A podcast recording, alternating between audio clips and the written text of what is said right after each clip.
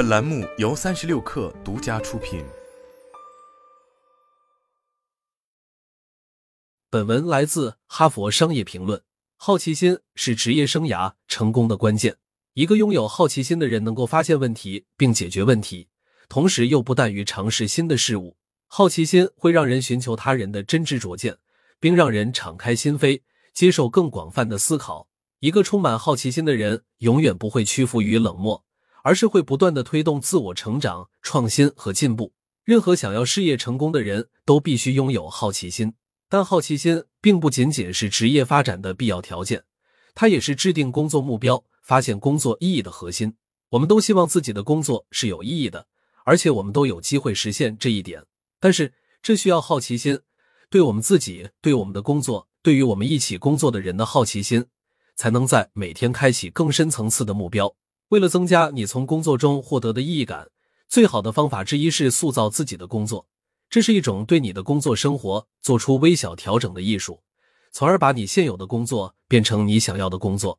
这个方法在于，你可以根据自己独特的热情、个性和兴趣来对你的工作做一些细微的改变，来定制它，从而最大限度的提高它对你和其他人的意义。我最喜欢举柯蒂斯·詹金斯的例子。他是达拉斯的一名公交车司机，他成功的改变了自己的地位，创造了记者所说的“黄色公交车乌托邦”，同时改变了数百人的生活。好奇心是塑造工作的必要前提。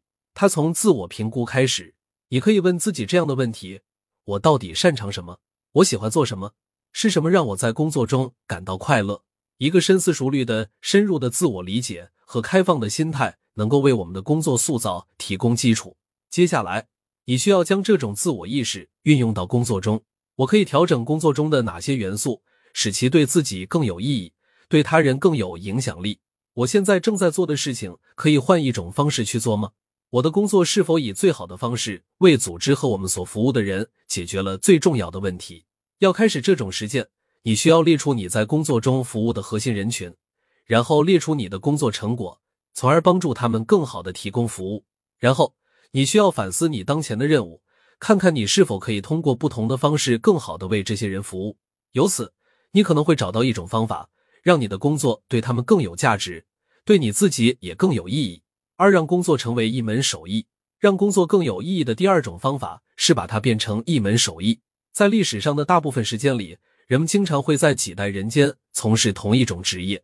像农业、木工和鞋匠这样的行业，可能会在一个家庭中代代相传。通常，一个人会在其一生中煞费苦心的完善这门手艺。这种对完美的追求和不断的改进，创造了历史上最令人难忘的成就。从西斯廷教堂的壁画到遗传学上的突破，再到最初的苹果电脑的优雅简约，这种对手艺的承诺本身就提供了一种目的感。正如我在书中所解释的那样。我们都能从出色的工作中获得意义。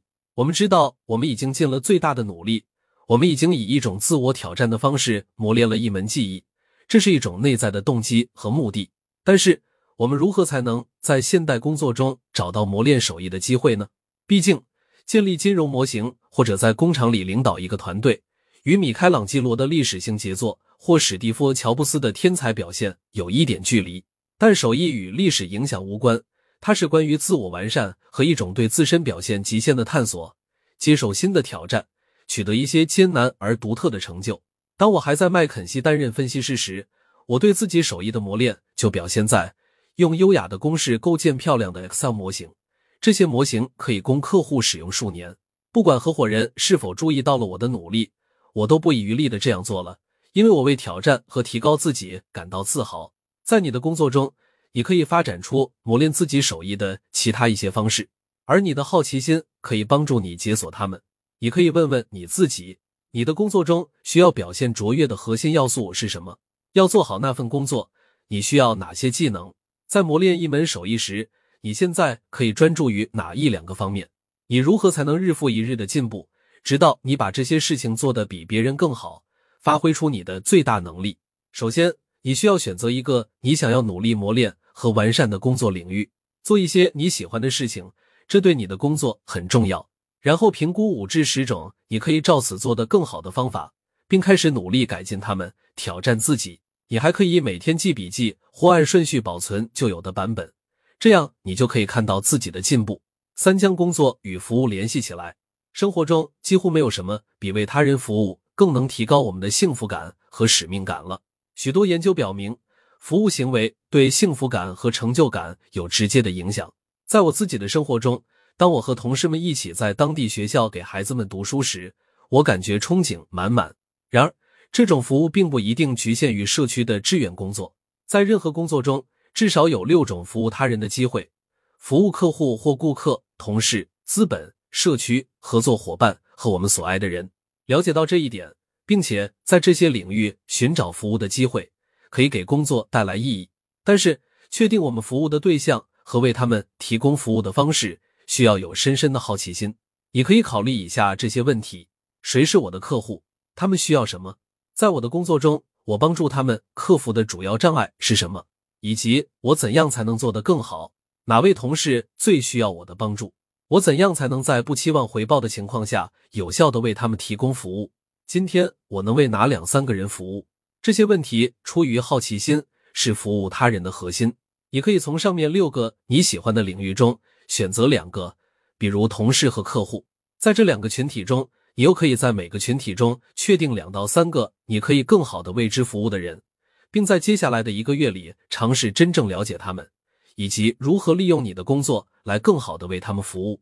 四、投资与积极的关系。在社会科学文献中，对于幸福而言，也许没有什么比与他人建立有意义的积极关系更为重要了。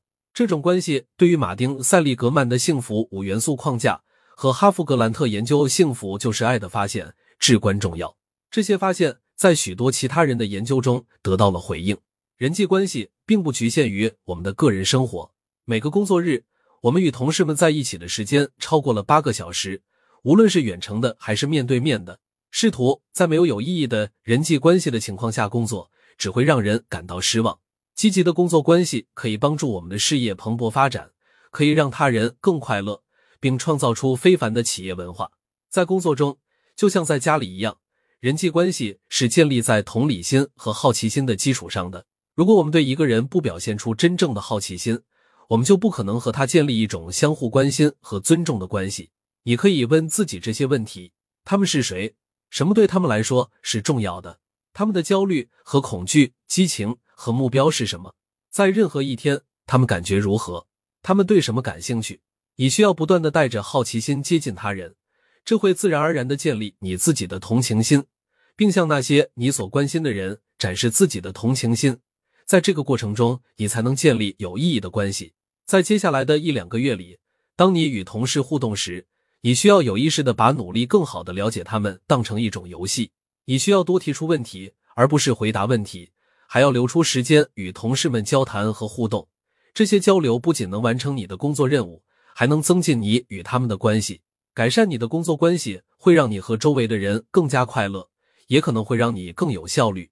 好奇心无疑是职业成功的关键，但它也是人生目标的核心。在工作中怀着更大的好奇心，可以帮助我们创造和谐的工作环境，助力我们的事业蓬勃发展。